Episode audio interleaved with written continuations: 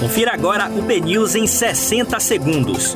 Um boletim de notícias dinâmico e informativo para você ouvir a qualquer momento, em qualquer lugar.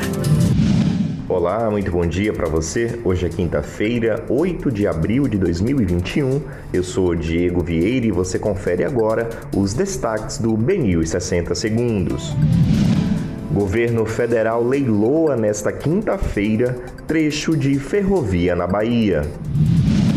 Bahia recebe nesta quinta mais de 280 mil doses da vacina contra a Covid-19. Polícia Federal deflagra operação contra fraude no auxílio emergencial em cidade baiana.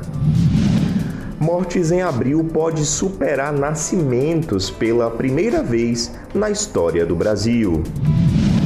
País tem mais de mil cidades com dificuldades no abastecimento de oxigênio. Mandetta diz que Lula e Bolsonaro são parecidos e quer Ciro Gomes ao seu lado em 2022. Polícia prende Dr. Jairinho e mãe de Henri pela morte de menino de 4 anos.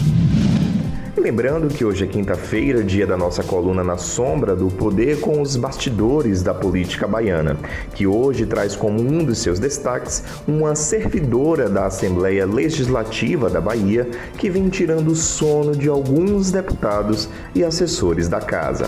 Para você obter mais detalhes sobre essas e outras notícias, acesse bnews.com.br.